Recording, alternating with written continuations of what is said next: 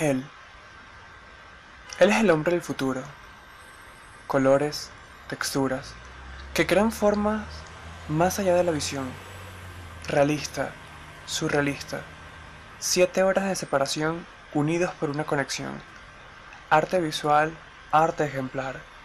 Venezuela en su piel, Venezuela en su ser, en su todo, es parte de él. Paradigmas que rompen con solo un carácter. 640 por 640. Herramientas, poder, humildad, necesidad. Él no es egoísta. Él no es sud no realista. Él es de egoísta.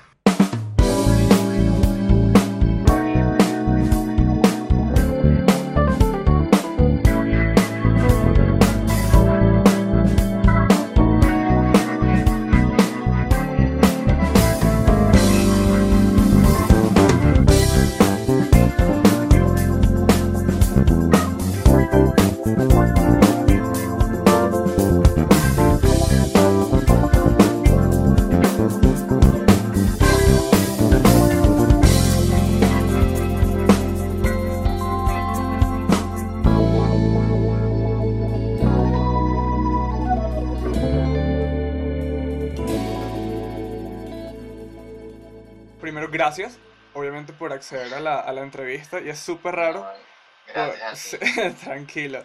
Porque de pana, o sea, yo creo que te empecé a seguir, creo que fue el, el año pasado, algo así en Instagram.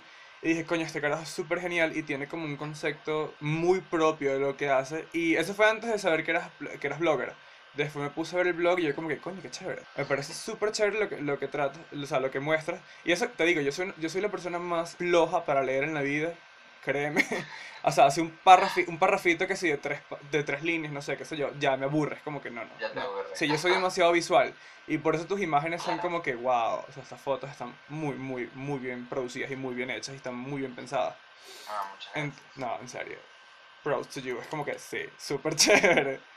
Entonces vamos con, con la ronda de preguntas y sería como, ¿quién es Diego? Uy, ¿quién es Diego? Bueno, Diego es un fotógrafo, Ok. eh, realizador audiovisual venezolano que tiene una pasión increíble, bueno, obviamente por la imagen fija y en movimiento y tiene una tendencia enorme a abstraerse. Diego intenta, y es raro que hable de mí en tercera persona. No, pero suena este, bien, suena con- bien. No, no, con otra, con otra persona, porque suelo hablarlo conmigo mismo. Ah, Ok. este, suelo desdoblarme mucho. Pero Diego intenta mantener como cierto balance entre, entre lo que registra, lo que ve, el mundo real y las cosas que crea, porque obviamente al ser aficionado o al ser fanático del mundo de la ficción y, todo lo que eso implica, pues yo creo que, que es esencial tener un equilibrio entre los dos, este, sobre todo porque es muy fácil perderse uno y otro, ¿no? Hay gente que Sí. vive extremadamente apegada a la, a la realidad y, Sí. y gente que vive también extremadamente abstraída de, y a mí me gusta pensar que Diego vive como en un mundo in between y que trata de este, tener su equilibrio Ajá. en muchos sentidos eh, a través de esa dinámica. Wow.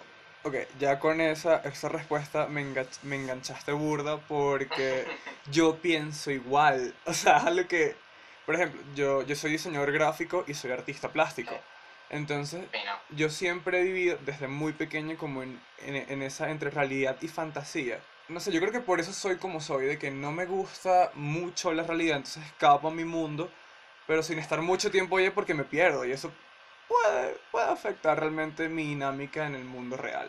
Entonces, siempre es Ya, como... ya te entiendo. Sí, siempre es como, siempre he tenido como esa, esa dualidad. Y por eso me encanta, en serio, me encantó esa respuesta porque eh, yo hace como, eh, creo que fue hace como 5 años, creo, 5 o 6 años, eh, yo soy muy fanático de Gaga y ella dio una entrevista eh, diciendo exactamente esas palabras, o sea, que ella quiere vivir entre la realidad y la fantasía porque es como, es el, es el, el espectrum perfecto. Sí, bueno, en mi caso, mm, más allá yo creo del tema audiovisual o visual, eh, con Instagram particularmente he encontrado sobre todo, podría llamarse una especie de consuelo para tratar o, o para saber llevar esas cosas con las que no puedo estar o no puedo compartir, ¿no? Tú, obviamente, al ser venezolano y, y entender que, bueno, por más que nuestra generación quiere conocer el mundo y la globalización ha hecho que estemos regados por todas partes, Sí. nosotros tenemos una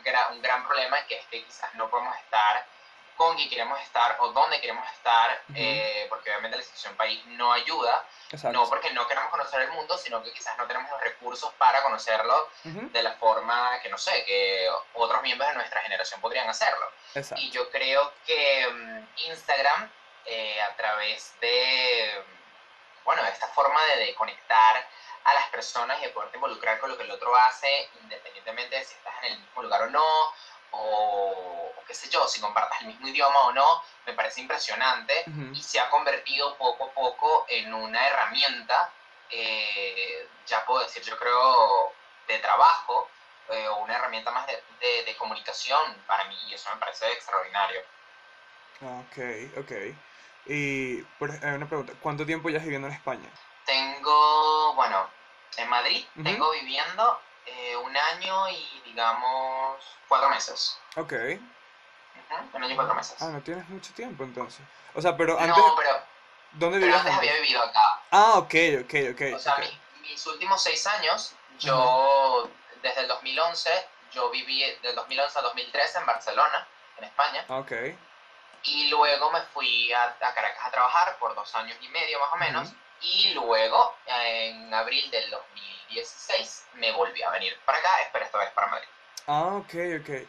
Y el plan de, del Instagram y de las imágenes que publicas, ya está, o sea, porque no, no tengo tanto tiempo siguiéndote, pero sí, sí vi Ajá. esto, eh, eran igual como las de ahorita, o sea, tus fotos son muy iguales a la... En Caracas tú hacías ese tipo de fotografías, eh, viendo arte callejero y colocándolo. A ver, yo creo que poco a poco fue como evolucionando. Si Ok. supieras que yo entré a Instagram muy tarde, casi que a principios del 2014 realmente. Ah, ok, ok. Eh, y era, bueno, en principio era porque no tenía un teléfono inteligente. BlackBerry como ok. hasta, no sé, hasta finales, mediados del 2013. Y luego fue que poco a poco lo hice. Pero tuve que desmontar como esta especie de, de estigma que tenía sobre Instagram y los Ujú. fotógrafos, porque no quería que, que lo que yo hacía no se tomara en serio, etcétera, etcétera. Ok. Eh, en Caracas, eh, yo creo que la dinámica era un poco diferente porque, claro, tú te adaptas a donde estás. Por Ujú. más que en Caracas también había color y en Caracas este, tenía colegas que también este, compartían más o menos la misma pasión, Ujú. yo creo que en Caracas yo mezclaba no solo este tema de, del wall scouting o el color y, y- y los espacios, sino que también tenía la oportunidad de como trabajaba eh, full time ya para los últimos, ya 2000, finales de 2014, 2015 y Ujú. 2016 ya trabajaba como fotógrafo, daba clases como fotógrafo también y tenía bastante contenido portafolio, por así decirlo, que compartir. Entonces mi, mi Instagram era como una mezcla entre el trabajo eh, fotográfico de publicidad o de moda que yo hacía para el entonces y este, las paredes o mi rollo de cómo concebía yo el mundo. Cuando llegué aquí a Madrid, este, me di cuenta del auge tan inmenso que hay en términos de, de Arte. de arte, de arte urbano. Y este, poco a poco, a medida, bueno, me gusta muchísimo caminar, fui, fui conociendo algunos artistas, este, visité algunos barrios, o bueno, ahora vivo en uno que también es súper, súper multicultural y tiene esas movidas e interesantes que cada vez, cada mes renuevan las, las paredes y eso. Wow, y bueno, poco a poco se fue volviendo como mi, mi, mi sello, por así decirlo, Ujú. hasta quizás lo que llevo lo que llevo hoy pero yo creo que no que al principio comencé con Instagram como cualquier otra persona que Ujú. compartía quizás cosas como muy personales eh, mezcladas obviamente con lo que me gustaba hacer Sí, pero exacto. luego fue que poco a poco este fue evolucionando lo que a lo que es hoy yo creo por donde por las personas con las que he compartido y por donde he estado eso Ah, ok, ok, súper. Eh, ok, creo que tendré, lo tendré como tarea así como que revisar entonces como el principio de tu feed para ver qué tal. bueno no Este, sé qué tanto que ya me dirás tú ahí que si ves la evolución o no Ok, ok, haré la tarea entonces. Eh, y, por ejemplo, ¿tú crees que hay una división entre Diego y The Egoísta? No, para nada. Este, ¿O es uno solo? O sea, es como un... Yo creo, sí, yo Ujú. creo que, que, que es uno solo, solo que, mm, fíjate, acabo justamente antes de hablar contigo, hace como una hora terminé de ver eh, Gypsy, Ok. este, que no sé si estás familiarizado con la serie de Netflix, pero No, bueno, con esa el- no el todavía la he visto. el- la prota es Naomi Watts y este, la premisa de la serie es, una, la protagonista tiene o sufre, entre comillas, de una especie de desdoblamiento de, de su persona, de- digamos como una especie moderna de Dr. Jekyll y Mr. Hyde sin Súper. ser tan, tan, tan extremo, ¿no? Wow. Eh, yo creo que, que de egoísta vino a ser como una representación de todo aquello que a mí me gusta. Exacto. Es como tu extensión. está- ¿Cómo? Como una extensión de tu ser. Claro. Eh, y quizás también como una especie de herramienta para este mundo 2.0, ¿no? O sea, porque yo creo que, sobre todo nosotros los latinos, los venezolanos, acá no tanto, acá el estilo de vida es un poco diferente, eh, pero nosotros encontramos como esta forma de, a mí no me gusta llamarlo alter ego porque tampoco se puede llamar como alter ego porque igual forma parte de mí, ni Sí, tampoco es como como, como una sátira ni nada por el estilo, pero sí hemos desarrollado como esta forma de estar, es como, la, para, prefiero hacer el, yo siempre hago el, el- el paralelismo con Matrix o Wonderland, ¿sabes? Ok, o sea, tal persona en la Matrix o eres tal persona en Wonderland y se supone que si ahora el mundo se está desarrollando de forma 2.0, pues tú tienes que estar presente sobre todo si lo que haces tiene algún vínculo eh, comunicacional o algún vínculo artístico. Entonces, eh, yo me di cuenta, fíjate que yo tengo, de- yo creo que de egoísta lo tuve, o el, term- el nombre egoísta lo abrí como desde Twitter, 2009, algo así. Ah, ok, ok, ok. Listo. Y mm, poco a poco, fíjate, cuando me preguntaste el Skype, ah, mira, me acordé también es de egoísta. O sea, muchas Sí. cosas se fueron dando como egoísta al punto que este, hay personas, o sea, yo ayer, no, a mediados de semana, perdón, fui a, una, a la inauguración de un local Ok. eh, venezolano acá, de emprendimiento venezolano, y hubo un chico que se me acercó, que tenemos amigos en común, y me dice, mira, yo a ti no te conozco como, como yo te conozco como egoísta, yo no te conozco como Diego. Ajá. Me da mucha risa porque en verdad yo no, yo no creo que haya tanta diferencia entre uno y otro, o sea, yo creo que es fácil ver la relación, Ujú. porque obviamente tengo demasiado tiempo ya acostumbrado, pero, pero no, o sea, quizás eh, de egoísta sencillamente es como la versión 2.0 de Diego, Ok. este, y que a la vez también yo creo que cuando tú tienes ese nickname o cuando ya la gente te conoce por ahí, Ujú. eh, te permite como no sé, como, como dar como, como, como tu sello a las cosas. Este, y yo creo que cuando te gusta tanto crear, Ujú. eh, The Egoista al final vino, eh, se vino a convertir como una especie también como de firma, ¿no? De Es- trabajo, o sea, eh, de que quizás puedan haber muchos Diego Ujú, y la gente pero se puede el tema de Diego, pero al final la gente es bueno que se vaya por el tema egoísta porque Ujú. sabe que a lo mejor de egoísta no hay tantos y Exacto. Eh, más fácil de recordar y más fácil de reconocer, creo yo. Ok, no, exacto, yo comparto exactamente lo mismo porque yo creé mi seudónimo como artista, porque ese fue un seudónimo que yo me auto autopuse, eh, de FK Leonet, o sea, es mi apellido y la, la primera y última sigla de mi nombre, y me parece, o sea, a mí me funcionó, yo dije como que qué chévere, y cuando estaba en la universidad, mucho antes de graduarme, yo dije, bueno, ya, soy FK Leonet, todos mis trabajos van a tener esa firma, y empecé a abrir mi Twitter. eh, me acuerdo que me abrí una página en ese tiempo, tuve un blog hace muchísimo tiempo que hablaba Ah, de. Sí, que hablaba de moda. Y aún así, o sea, tú buscas ahorita mi nombre completo y sale ese blog que ahorita yo lo veo super lame. O sea, me parece ahorita lo peor, en serio. Pero antes, como que bueno, esa era mi manera de escaparme y, y mucha gente conocía mi trabajo por mi seudónimo. Y yo, bueno, y como mi nombre tampoco es tan común, entonces mi CEO funciona perfecto, por Ah, así bien, decirlo, sí. No, pero tú sabes que yo creo que eso nos pasa a todos con, con nuestros trabajos previos. O sea, incluso a mí me ha pasado con, con, con cortometrajes. Cuando comienzo a hacer el corto, cuando hago la preproducción, estoy en el rollo, lo veo de una forma súper idealizada y después que lo he terminado, tengo poquitos meses, que obviamente ya no soy el mismo que era antes Cuando de hacerlo. Este, lo veo de una manera diferente. No es que no me gusta, no es que me da vergüenza, pero, Ujú. pero obviamente tenemos un proceso de crecimiento y evolución, por más pequeñito que sea el, el- el tiempo, Ajá, que, que nos hace verlo de otra perspectiva, que nos hace verlo Sí. con otros ojos. Y exacto. yo creo que eso nos pasa a todos. Ajá. Por ejemplo, yo soy el tipo de persona de que yo necesito terminar un trabajo para poder avanzar en otras cosas. Porque si me quedo con el trabajo, yo siento que siempre le va a faltar algo y voy a estar como que no le voy a cambiar esto, Porque es como tú dices, o sea, tú eres una persona al principio de ese proyecto y al final de ese proyecto. Entonces son muchas cosas que se cambian en un determinado tiempo que tú dices como que no, pero mira, y si tal vez le coloco esto, o mejor si le quito esto porque ya no me gusta. Entonces uno va, yo prefiero ya entregarlo cuando yo me siento seguro, o que por ejemplo, no sé, me den una fecha, como que mira, tienes que entregarlo tal fecha, y yo que en esa fecha me mentalizo que todo tiene que estar terminado.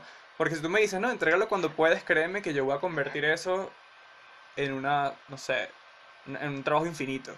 Y nunca lo voy a entregar. ese, yo creo que ese es la- el asunto positivo quizás con, con, con ese tipo de trabajos que tienen deadline o con las imágenes, porque puedes obviamente, qué sé yo, darte cuenta de pillar, no sé, un tema de, de la luz o pillar un tema de la, de la edición o del retoque, pero yo creo que con los trabajos audiovisuales es dificilísimo, porque una vez que eso ya está, ya está. ¿sabes? exacto, que exacto. cambiarlo, si ya el mundo lo vio y la gente le gustó o no le gustó, ya eso está. O sea, lo que tienes que pensar es a futuro, en un proyecto próximo y ver qué quizás quitas, qué quizás Ujú. alargas, qué quizás, este, yo creo que es muy, desde hace muchos, bueno, un par de meses, no tanto tiempo, he estado pensando en ese tema de que uno tiene que también, dependiendo del proyecto, esperar un poco, o sea, terminarlo Ok. y esperar un poco ante el asunto como que se enfríe para verlo también de una forma como más objetiva y saber si realmente es. O sea, yo creo, y eso creo que aplica a todo, desde proyectos hasta cómo te vistes. sí. Exactamente, exacto. Ahí concuerdo, o sea, completamente contigo, realmente.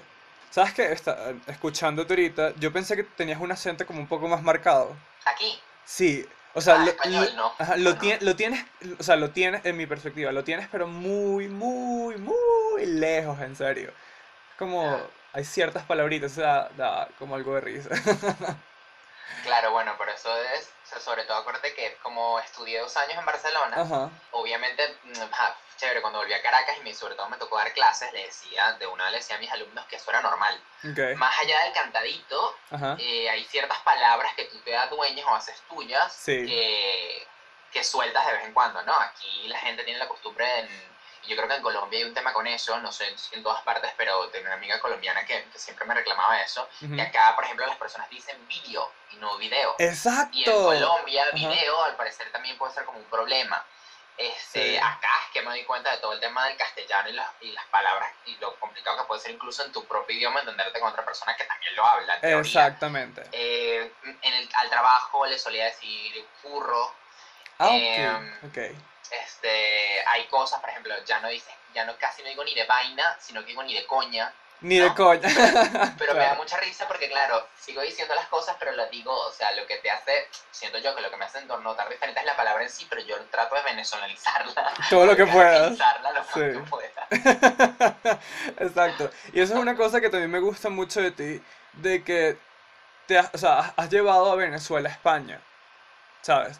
Y no te dejas, no te dejaste comer por toda la cultura española, por así decirlo, sino que, por ejemplo, yo he visto que vas a restaurantes venezolanos, sigues comiendo tu arepa, tu malta, tu cosa, y es como que, coño, me parece chévere porque no todo el mundo hace eso. A ver, este, yo tengo un vínculo súper, súper fuerte con mi país y que me ha costado, ahora ya no tanto, pero quizás cuando estudiaba, cuando estaba haciendo el posgrado, me costaba mucho como desvincularme de ese sentimiento súper arraigado de es que yo soy latino y soy venezolano y lo grito a los cuatro vientos y la gente como que a veces eso lo puede tomar, ¿no? O sea, como un poco chocante a la gente Sí. acá. Exacto. Eh, yo creo que hay de todo, ¿no? Ujú. Yo, desde que estaba en Venezuela, apostaba mucho por el emprendimiento de las personas eh, que son fieles, honestas Ujú. y, y, emprende- y, y- y constantes en sentido de lo que le apasiona, ¿no? Independientemente de si eran de Caracas o no eran de Caracas, etcétera, Ok. etcétera.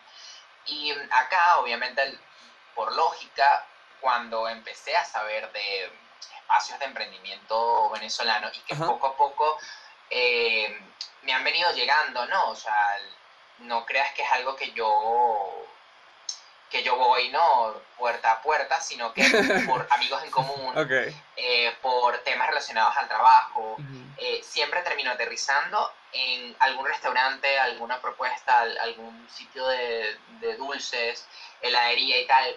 y yo creo que es propio de nosotros, porque no, Sí. es que, no es que seleccione nada más o que busco nada más de venezolanos, sino que realmente somos los que estamos emprendiendo. ¿Por qué? Ujú. Porque aquí existe una cultura un poquito como tradicionalista, Ok. entonces siempre se hace lo mismo, de la Ujú. misma forma, a pesar de que yo quiero crecer de una manera como exponencial, un poco más grande.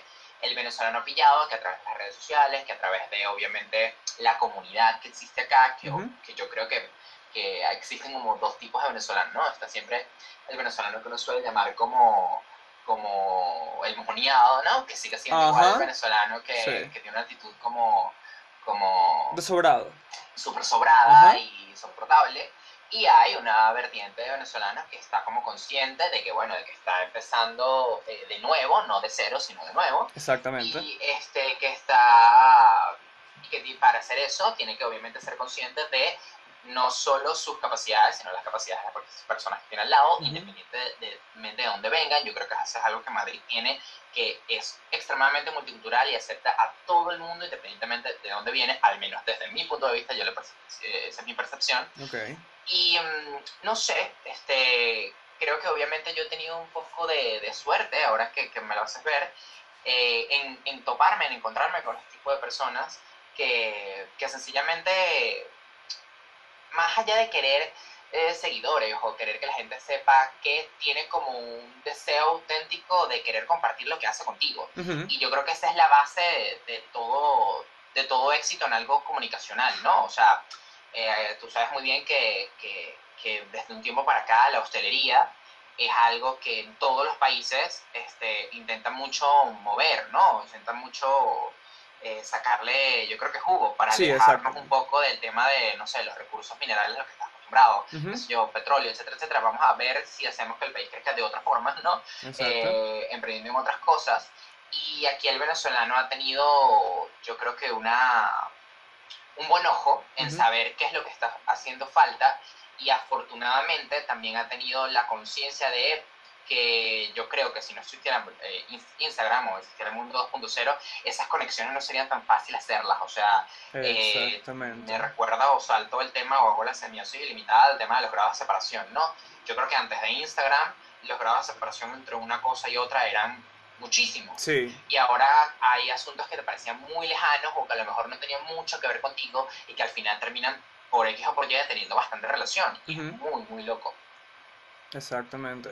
Esa- eh, ahora, o sea, tú puedes estar literalmente viendo lo que hace la otra persona como por lo que está pasando ahorita en el otro lado del mundo. Ujú. O sea, tú, tú para mí estás en el, Exacto. tú para mí estás en el futuro, ¿ves? Por así decirlo. O sea, suena súper loco y sin sentido, pero Sí, realmente estoy es en el así. futuro, aquí son las 7 y 6 de la noche. De la noche, exacto. Aunque Aquí, de aquí día. apenas son las 12 del mediodía y es como que, bueno, todavía hay sol, vamos a, a sacar provecho del día. Ah, Eh. fíjate, son 7 horas de diferencia, ¿ves? Sí, ok, listo. Entonces, No más. mu- muy buena la tarea. Em, ¿cómo es vivir en España como venezolano? Ya eso sí yo me lo, me lo dejaste bastante claro. Pero la otra pregunta era, ¿en qué parte del espectrum de la sexualidad te encuentras? Ah, no, yo soy claramente homosexual. Ok, ¿y te diste cuenta cuando eres niño, muy- eh, adulto, adolescente? A ver, yo creo que siempre intento hacer como una especie de paralelismo con eso, pero yo pero creo que el sistema o el proceso es tan diferente con cada quien que no existe como un parámetro a seguir. Sí, exacto. Yo siempre, afortunadamente, creo que he sido como muy consciente de mí. Ok, súper. Ahora, de mis gustos, yo creo que como todo el mundo lo vas descubriendo. Cuando era pequeño podía una chamita parecerme muy linda, eh, obviamente cuando era adolescente o qué sé yo, mi primer año en la universidad tenía la ilusión como de tener novias o algo así, pero yo creo que era porque mm, más allá de lo que la gente podría pensar o decir, tú tienes como, o en mi caso particular, tenías como una confusión entre aquello que quieres por lo que quieres por capricho y aquello que quieres porque realmente te gusta, ¿sabes? O sea, ok, ok. Em, y eso yo creo que no lo puedes llegar a saber hasta que no eres un poquito más grande y obviamente experimentas qué es lo que te gusta, cómo te gusta, con quién te gusta, cuándo y cómo te gusta. Em, yo ahora, o sea, a mis 30 años, ahorita, Ya, ya, ya, ya, Veo- perdón, ¿cómo? Tienes 30 años. ¿Qué? sí, tengo 30. No, tú- no, ya, me estás... No, chao, chao. ¿Qué? ¿En serio? Yo pensé que... ¿Cuántos años ¿Qué? Yo te calculé como 26, o sea, 26, Ya, ya, me 25. suele pasar mucho No. que, que me quitan unos años. No, pero bien, bien. Está está lo que estás Bueno. haciendo está funcionando, entonces. Gracias.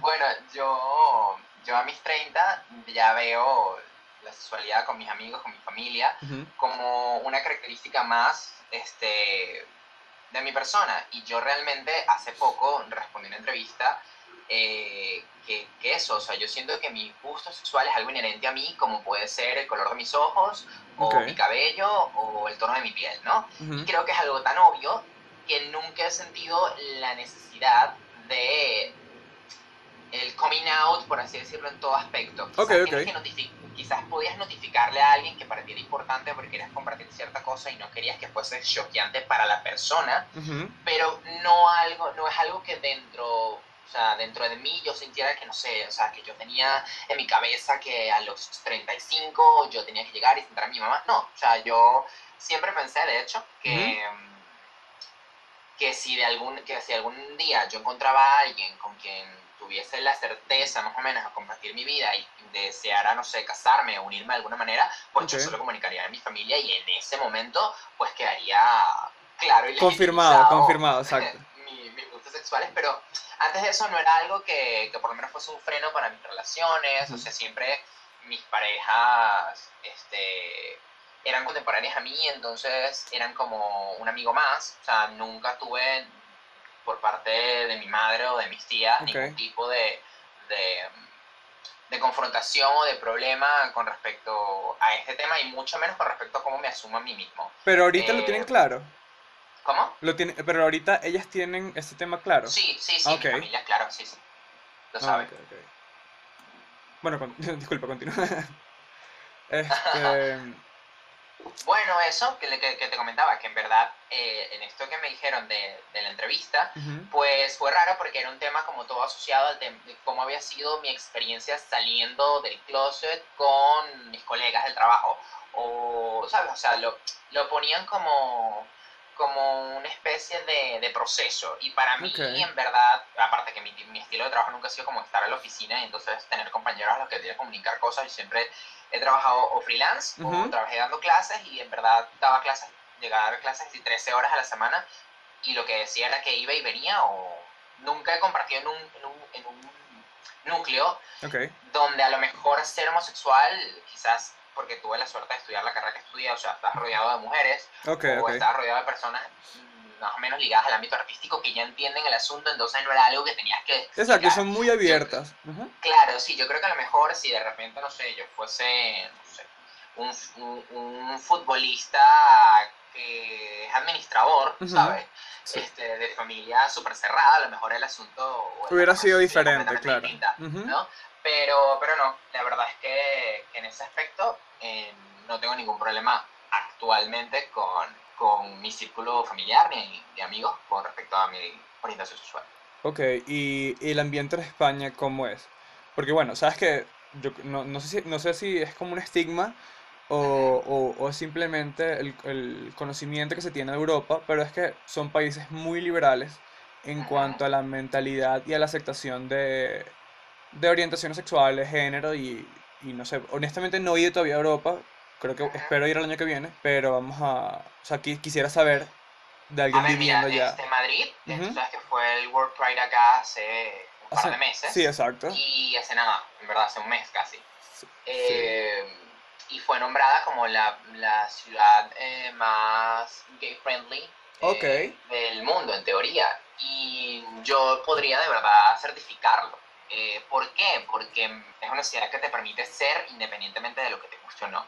Siempre, sin embargo, va a haber gente que mire con, con malos ojos o que critique de cierta forma el estilo de vida porque vamos a estar claros, en el mundo homosexual hay tanta variedad con el mundo heterosexual. Entonces, Sí. como puede haber gente idiota y gente imbécil, y gente que no es un referente eh, para la comunidad heterosexual, lo mismo pasa con la comunidad homosexual. Entonces, lo, lo bueno, creo yo, es que acá abundan mm, los referentes eh, buenos y más allá, dejando a un lado obviamente todo este tema como de la vida nocturna y los, y los bares de ambiente y Ujú. este asunto obviamente al que está siempre ligado la, la comunidad LGBT, eh, yo creo que, que en términos del hacer, ¿no? En términos de... La gente comienza ya a ver a la persona homosexual como persona. Ajá. Este, te puedes dar cuenta que sencillamente, mira, ya puedes estar en un sitio donde no sea mi amigo del trabajo gay o mi amigo este, administrador gay, sino que es administrador y punto. ¿sabes? Exacto, mi amigo sea, administrador. Listo, chao. Exacto. Siguiente. Y Ajá. la gente influye muchísimo más. También yo creo que eh, es la, la diversidad de personas que hay acá. O sea, es Ok. muy raro que tú estés en Madrid y que, o que pases un día entero en Madrid y que no te topes con alguien eh, de África, alguien que viene de Europa del Norte, alguien que viene, ¿sabes? O sea, no, Ujú. no estás completamente en un espacio extremadamente conservador Ok. al que quiere mantener unas raíces, unas costumbres, no. Ya es una ciudad que ha aceptado y que, y que aprovecha más bien este, cuán diversa es, independientemente si estamos hablando de temas sexuales, Ujú. este, a temas de procedencia cultural, ¿sabes? Este, Ok, ok, ok. y yo creo que eso se nota, o sea, se nota en el arte, se nota en el estilo de vida de la ciudad, se nota en los barrios, o sea, aquí no es que nada más te permites o puedes ser gay en Chueca, ¿no? O Ok. sea, puedes ser gay donde quieras, ¿entiendes?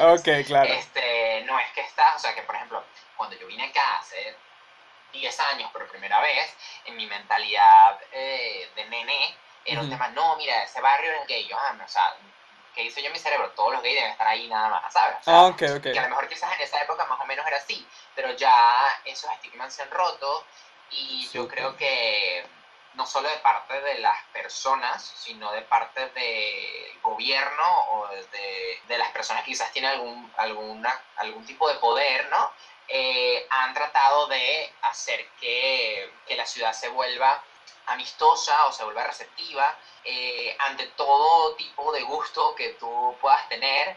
Este, y si todavía no lo sabes, pues te dejan incluso, yo creo, eh, creo, estoy casi seguro que hay espacios que Ujú. te ayudan a, a descubrirlo. O sea, aquí hay organizaciones Ok. para, para los miembros de, de la comunidad que necesitan algún tipo de ayuda, o bien sea desde ayuda psicológica o ayuda relacionada a algo, porque sé que han ha habido in- inclusive denuncias, ¿no? De uno que otro bully o alguien que, que, de repente viene de visita y no aprueba el comportamiento y se, se comporta de una forma agresiva, pues también hay formas de acudir y hay formas de, de responder ante ataques, por así llamarlos, eh, o atentados contra alguna persona de la comunidad. Entonces, eh, yo creo que es algo que ya está completamente asentado, ¿no? Cuando tú ves que, que, que existen ya mecanismos de, de respuesta Ujú. ante este Antes problemas que, que es algo que ya está, que,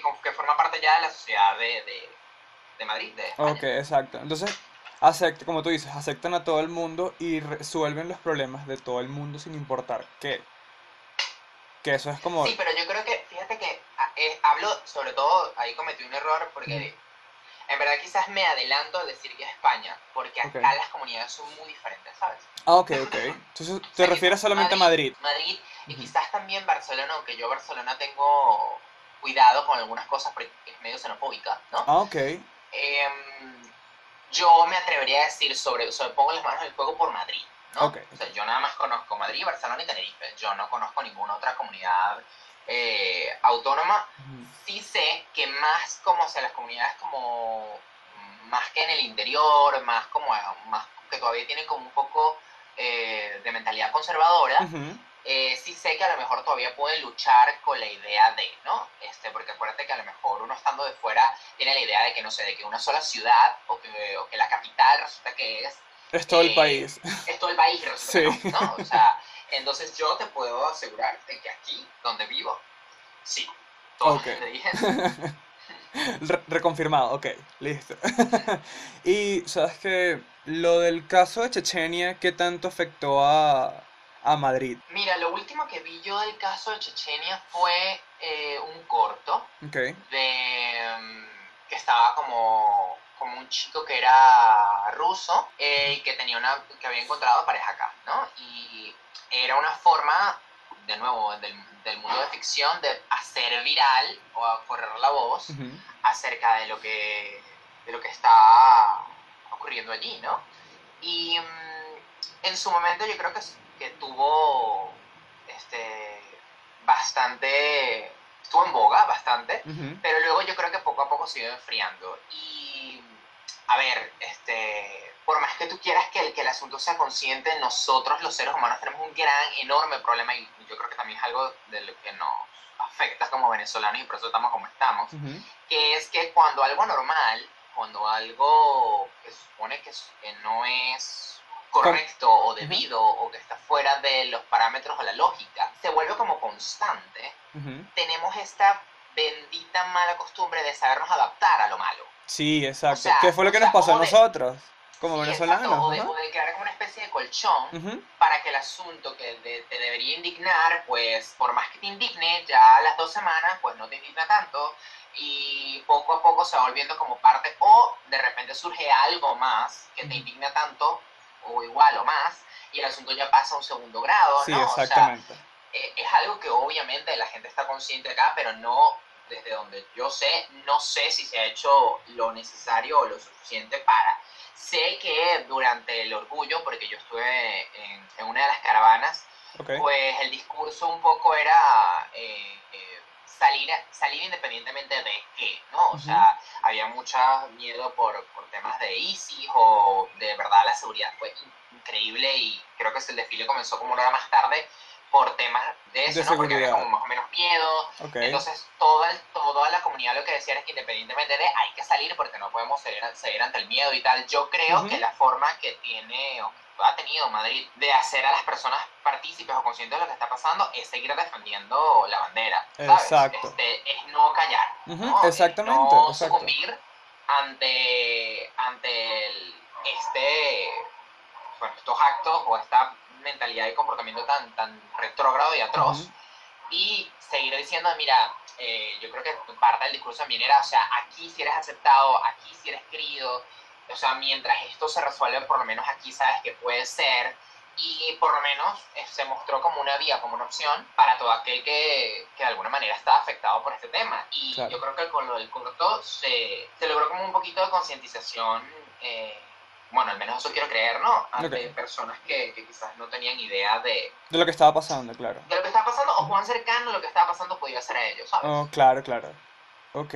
No, realmente, entonces, si tú piensas que sí funcionó, tal vez logró el cometido lo del corto.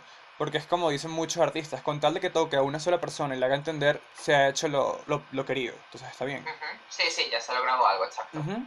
Ahorita con la guerra de géneros, ¿tú piensas que hay una guerra de géneros o tú piensas que no debería, o sea, no hay o no debería existir eh, etiquetas, por así decirlo? Vale, yo creo que obviamente las etiquetas existen. Ujú. Eh, creo mucho en esa sabiduría del principito de que nosotros ya de grande tenemos que etiquetar las cosas para poder comprenderlas, ¿no? Darles nombres para que pueda saber qué es. Pero ¿crees que todavía se Eh. debe utiliza- utilizar? ¿Cómo? ¿Tú crees que todavía se debe utilizar? Eso es como el tema de, de... Es un tema tan delicado como el tema del, del aborto. ¿no? Ok, ah, O sea, decir que, que se a utilizar o no, porque eh, es que depende muchísimo del contexto.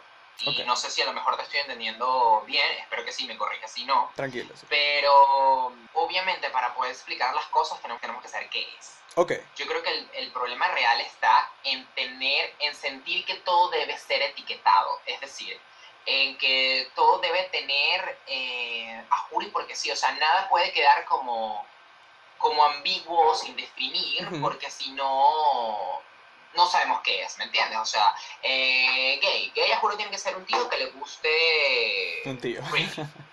¿Sabes? Ok, Este, y no, ¿sabes? Este, hay, hay hombres homosexuales a los que no les gusta Britney. Hay hombres homosexuales que no saben bailar. hay hombres homosexuales este, que no son afeminados. Ajá. Hay hombres homosexuales que son afeminados y terminan siendo súper activos. O sea, hay una increíble y extrema variedad sí, eh, que obviamente nosotros por ser miembros de la comunidad tenemos como esa este, super sapiencia, ¿no? Y, y, y conciencia de qué es. Pero para alguien que quiere intentar saber de qué carajo vas tú, es súper difícil seguir el, el- el rollo, ¿no? O sea, si, sobre todo si es una persona mayor, es una persona que no está como muy relacionada con el, con, eh, no sé, con, con, con el ámbito, ¿no? Que no tiene algún vínculo o algún puente directo con, puede ser bastante complicado saber qué. Entonces, en este caso, yo Ujú. creo que sí es necesario como definir algunas cosas, saber algunas cosas. Y tal, Yo creo que eso siempre va a existir sí, y siempre existirá independientemente si estamos hablando de tu preferencia sexual o... O porque te gustan las rico blancas y las que negras. exactamente, O sea, exacto. Eh, siempre va a existir alguien que va a sentir que tiene a Cristo agarrado por la chiva, que va a, a- a opinar de una forma ignorante o que va a opinar por sencillamente dejándose llevar por un impulso. Y yo lo que te invito o invito a la gente que a lo mejor ese tema como que todavía le frustra es en, en verdad en el momento ver quién te lo está diciendo eh, y de qué forma, ¿no? O sea, Ok, no es lo mismo que a ti te critique tu trabajo alguien que sea experto en lo que hace, que tenga estudios, que sea alguien que sea relevante para ti, porque a lo mejor puede ser todo lo anterior, pero a ti te sabe muy a bola porque ese tipo tiene una metodología que no va contigo, entonces Ujú. te puede resbalar lo que dice y es obvio que, que tengan eh, opiniones encontradas, ¿no? Eh, eso yo creo que es lo que marca muchísimo la diferencia entre darle validez a algo o no. Porque al final no se trata del tema de la etiqueta o no. A ver, nosotros estamos acostumbrados de que eran yo, por lo menos, que era pequeño, a todos los, los sinónimos que puede haber de mariquita, pargo, pato, etcétera, etcétera. Y al final eh, depende de ti de qué haces con esa etiqueta o no. Hay gente que ha sabido llevar ese estigma, entre comillas, de una manera extraordinariamente bien y lo ha convertido en algo increíble. increíble Exacto. y se ha vuelto un ejemplo y un referente para, para la comunidad. Y hay otras personas que han sucumbido ante este asunto, han dejado que lo defina, se deprimen, están medicadas, se suicidan, ¿no sabes? Sí, hay muchísimas este, variantes en ese asunto, pero yo creo que como nos pasa a nosotros en la comunidad, también, nos, eh, también le pasa a otras personas asociadas a otros asuntos. O sea, que, que lo que pasa es que nosotros lo vivimos tan, tan intensamente porque es algo que obviamente creemos que, que debería ser, como dices tú, tan normal como cualquier otra cosa. Pero yo no estoy muy seguro que si, en, si este tema de la confrontación es tan, tan importante, eh, o, o- o la, no tan importante, pero sí la forma más inteligente de saber llevar el asunto. ¿Por qué? Porque al final es un tema como demostrarlo, ¿no? O sea, tú no, eh, tú no sabes si esta persona te lo está diciendo porque realmente eh, es gay y no sabe cómo decirlo, porque fue herida o tiene un resentimiento por alguien que, que- que es gay y entonces tiene esta actitud, o sencillamente porque es una persona ignorante eh, completamente y no sabe cómo atacar el tema, ¿no? Entonces, en ese sentido quizás tenemos que ser un poquito más pacientes e inteligentes para saber cómo lo llevamos o dependiendo de tu forma, de tu personalidad, pues sencillamente abstenerte. O sea, yo he optado no, no sé si, no sé si en este punto en particular, o sea, en este tema en particular, pero en otros temas, por ejemplo, en temas país, ¿no? Este, o en temas de mi trabajo, lo que me apasiona, he optado por, o sea, persona con la que no puedo llegar a mediar, o sea, no insulto, no... Exacto, te retiras de la no ecuación me y caigo, listo. sencillamente no mantengo contacto con esa persona, y, ¿sabes? O sea, Claro. ¿por qué? Porque yo entiendo que hay, que hay visiones donde tal asunto te puede parecer completamente lógico e indiscutible, y si es para ti como, como, como algo, como una máxima, por así decirlo, y no tiene, y para ti ya no tiene sentido tener que discutir con algo que es tan obvio, bueno, no lo hagas, ¿sabes? O sea, no lo hagas. Exactamente, Y mantente, eh, al margen de este tipo de personas y deja que ya la vida se encargará, encargará de hacer que esta persona abra los ojos o no. O no, exactamente. Yo por eso, literal. Yo creo que con la única, honestamente, con la única persona con la que no, no hablaría tanto ahorita, ahorita, será con un chavista. Punto. Pero ya eso es como Ya. fuera. Y ese es otro, otro tema que no realmente. Ya, ese es otro tema. Sí, que no, que no vale la pena discutir tampoco. ¿Te das permiso de ser tú mismo en cada momento? Uy, a estas alturas. Ajá. Ya quisiera yo, pero no. ¿No? ¿Por qué? Porque, a ver, cuando, cuando tú eres una persona que, que, que lo que haces, Eh, lo que creas, o pones parte de ti en lo que haces y lo que creas, ¿no? Es súper, súper complicado eh, a veces el feedback, ¿no? Ok. Eh, a ver, me explico mejor, desligarte de tu producto creativo, ¿no? Este, para alguien que pone mucho de sí en ello, es complicadísimo. Entonces yo he tenido que aprender a que eh, la política y la a aplicar política y diplomacia en muchos aspectos eh, de mi trabajo, porque, o sea, hace poco hablando con mi mejor amigo, eh, a ver, yo vivo para lo que hago, ¿no? O sea, lo que hago es lo que me apasiona y es Ujú. mi prioridad ahora mismo. Ok. Y este, lo que hago tiene mucho de mí, como yo lo he repetido ya eh, varias veces. Entonces, no, obviamente, primero, no te vas a encontrar con personas que tengan la conciencia o el sentido, tú mismo, o tu misma forma de, de entender eh, la vida. Y entonces, o vas a tener que explicarte mucho, Sí. o vas a tener que aceptar que sencillamente hay personas que de entrada no ven las cosas como tú, Ujú. pero son personas que porque ya no tenemos 10 años y las puedes mandar a la mierda, tienes que lidiar con. Exactamente. Entonces, obviamente, no, no puedo ser yo en todos los terrenos que quisiera, pero sí procuro ser yo en todos los terrenos a los que me aboco. ¿No? o sea, yo ok. creo que no podría desarrollarme o, o procurar mantener un espacio que no me permita ser yo, ¿no? O sea, quiero decir que Diego lo busque, ¿no? Eh, ahora bien, claro, ya al ser grandes, al vivir solos, a tratar de tener cierto grado de independencia, Ujú. pues tienes que quedarte, tienes que aguantar cosas que, eh, que a lo mejor no te gustan o Exacto. espacios donde del- no puedes responder la manera que quieres responder.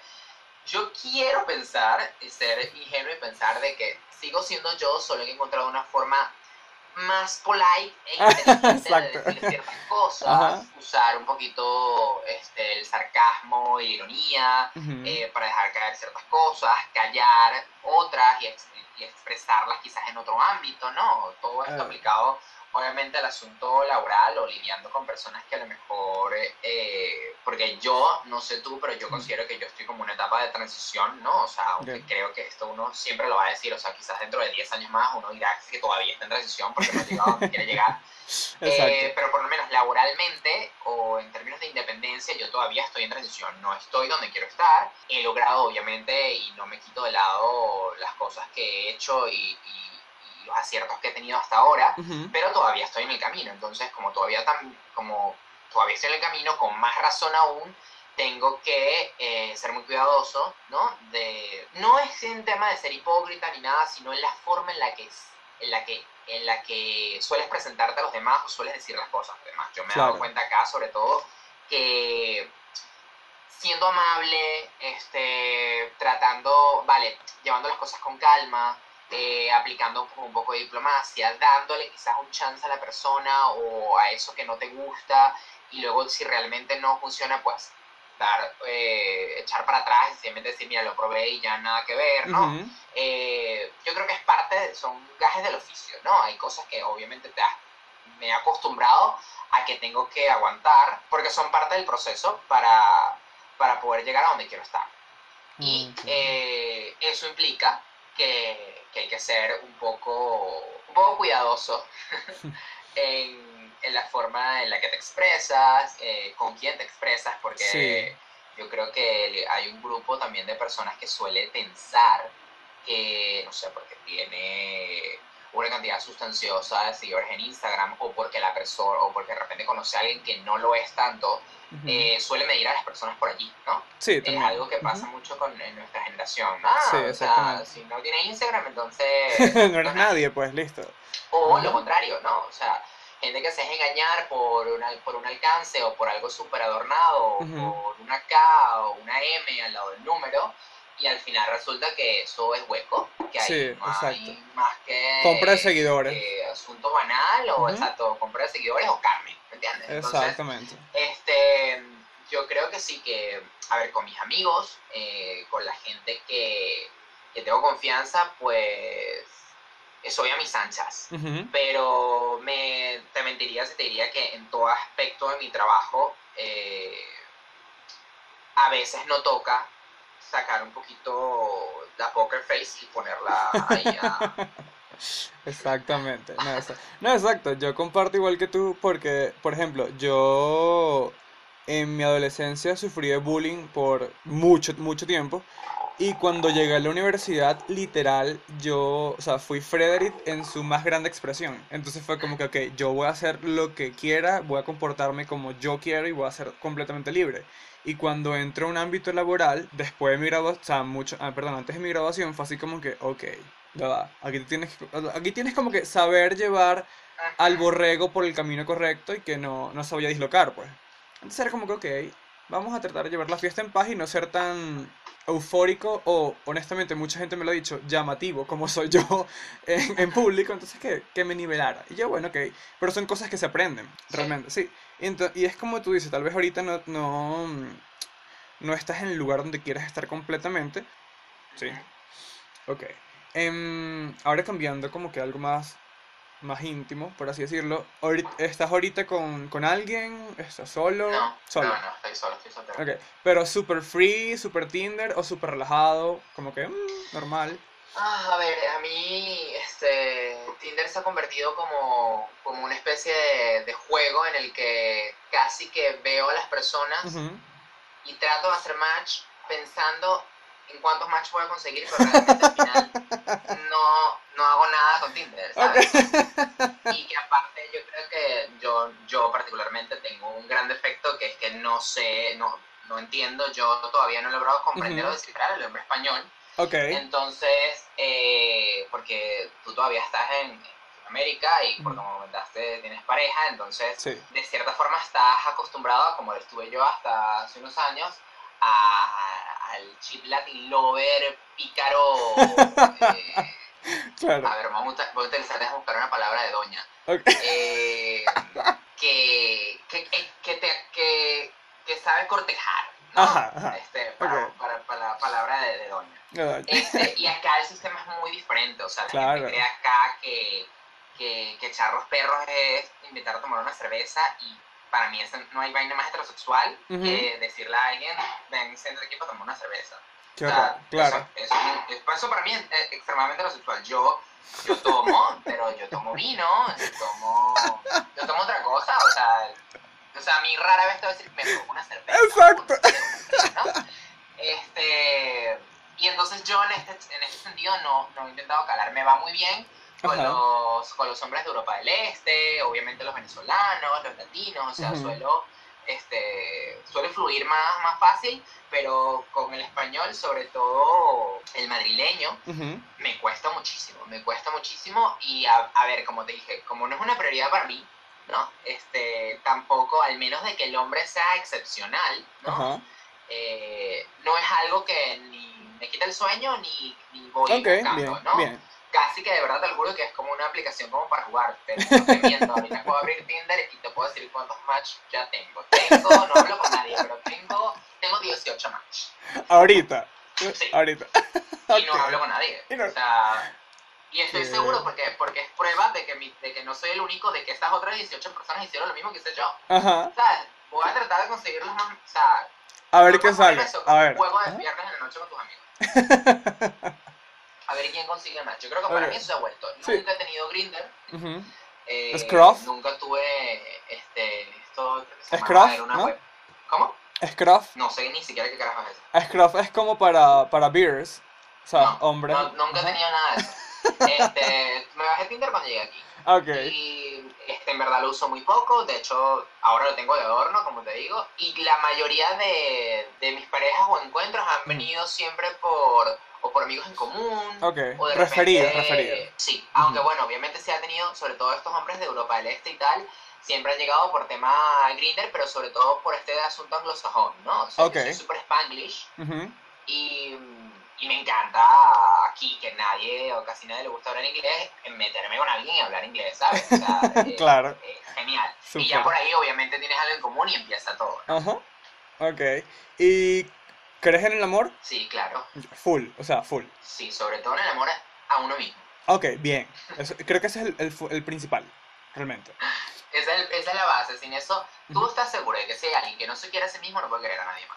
Exactamente. Por eso. Porque RuPaul baja de su Sí, sí, pedestal a y habla. A mí muchas cosas ahora me dan mucha tranquilidad en mi conciencia porque, porque, bueno, ya, aunque tú no me creas a mis 30, ya Ujú. tú sabes reconocer un montón de cosas. Yo creo que yo tengo un muy buen insight, eh, no con los hombres españoles o con los hombres en general, pero sí para. Tengo un buen instinto para captar cuando alguien no es del todo honesto y eso de trasladarlo al tema parejas o tal es eh, súper interesante porque, porque sabes con quién puedes meterte en algún, o sea, complicarte la existencia, complicarte Ajá. la vida y con quién no. ¿sabes? Exactamente. Con, o sea, con, ¿quiénes son para booty calls y quiénes son Ajá. relaciones? Así es, por bueno, así. aquí se, aquí se llama follamigos. ¿Quién Ah, son, quiénes son follamigos follamigos.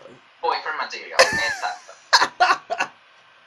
El término está perfecto. ¿Qué es eso, weón? Follamigos. Ok. bueno, entonces creo que ha sido una entrevista, Diego, súper genial. En serio, súper genial. Me divertí mucho. Gra- qué bueno, gracias. yeah. Eso, eso me gusta. si te sentiste cómodo, creo que fue Sí, la súper, meta del, del, del O sea, no podcast. sé si esto lo vas a poner en el aire, pero en verdad me quedé No. esperando por la pregunta que querías censurar, ¿sabes? O sea, No. y dije, ¿qué pregunta me va a hacer este hombre? No, o sea, ¿Qué va a yo te- que ya me va. No, no quiero hablar acerca de eso. es que yo tengo preguntas que tal vez. Yo no, o sea, yo no considero censura, pero puede ser que alguien lo considere. Por ejemplo, Claro, claro. eres que, por ejemplo, una pregunta gay, ¿eres top o bottom? Mira, yo creo mucho en la versatilidad. Bien, súper. Tienes que probar eh, de ambas cosas para saber que aparte creo que eso es algo muy del siglo XXI, ¿no?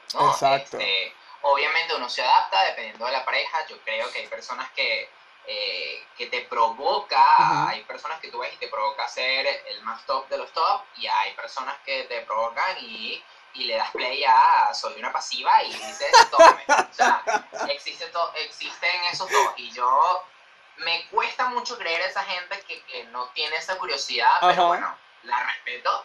Eh, pero al final, independientemente de, de la preferencia, yo creo que es importantísimo en el tema sexual el, el espacio a la, a la adaptación y al ceder. Hay muchas cosas Exacto. que, obviamente, eh, la clave del sexo todo el mundo sabe, que es satisfacer al otro, Ajá. eh, pero hay muchas cosas que a lo mejor a ti te gustaría Que que te te hicieran. hicieran y que no te pones a pensar que a lo mejor, eh, obviamente él de repente también le gustaría que esto pasara, entonces, pero ese asunto yo creo que ya es un asunto para cuando tienes algo como sólido, ¿no? Cuando Ok, tienes ok, algo claro. que ya sabes que merece la pena y que puedes como ponerte a inventar, ¿no? Ya a- antes yo creo que, que esta pregunta sobre todo es para, para antes, ¿no? Y aquí me da mucha risa porque, porque bueno, yo no sé tú, pero donde yo me crié, acá, o sea, al rabo, para mí el rabo era el culo. El culo, La el culo, exacto. Ajá. Claro, no, aquí el rabo es el pipí y el pene, Ah, ok. ¿sabes? Ok. Entonces es súper complicado, por eso digo el tema de términos, por ejemplo, aquí las bragas Ajá. son, es el sujetador, es, perdón, son, las son, son las panties, no es la braga que te pones. Ah, no, eso sí lo sé, exacto. Bragas es como pantaletas, exacto. Exacto. Ajá. Y hay un montón de términos como que se confunden. Entonces, cuando un tipo te dice lo del rabo, en verdad no te está hablando del culo, te está hablando de su pene. Ah, ok, ok. Bueno, ¿sabes qué? Eso me pasó. Eso me pasó este fin de semana porque tengo una amiga que es venezolana también y ella es de Maracay. Y aquí en, aquí en Colombia la gente para tomar cerveza dice pola, vamos a echarnos una pola. Y en, Mara- sí, y en Maracay yo nunca había escuchado la palabra pola en mi vida en Venezuela, pero ella me dijo que en Maracay la palabra pola significa masturbación. ¿Qué dices? Y yo te lo juro, y yo me quedé así como que, tú estás loco, o sea, ¿en qué, en qué parte, en qué inframundo de Maracay vivías tú? Porque yo nunca en mi vida llegué a Ajá. escuchar la palabra pola como masturbación. Muchas personas Maracay, pero Ujú. primera vez que lo escucho también. Igual, yo me quedé así como que no, y hasta otro chico también de Maracay le dijo como que no, ya, tú estás equivocadísima. Allá es que sí, Manuela, un yo con yo, algo así, yo como que no. Obvio, ¿no? Yo creo que ya se lo inventó. Era Sí, un yo de creo. primos y amigos y. Chao. sí, qué horror. Ok, entonces, bueno, Diego, mil gracias, en serio, Gracias por... por acceder a esta, a esta entrevista. Muchas, muchas, muchas gracias, en serio. Y también gracias por el consejo que me diste, lo voy a tomar en cuenta realmente. Y Cuando quieras. sí. Gracias a ti, en serio, de verdad. Y en verdad es muy loco porque yo. tal, a ver, uno puede pensar si está haciendo las cosas bien o mal, o si le- a quién le estás llegando o no. Y este tipo de cosas, independientemente de que sean como. como algo no tan común para mí, o sea, yo no suelo, creo que, no recuerdo, el año pasado habré hecho una, pero no suelo hacer en- en- en- entrevistas de este tipo. Ok.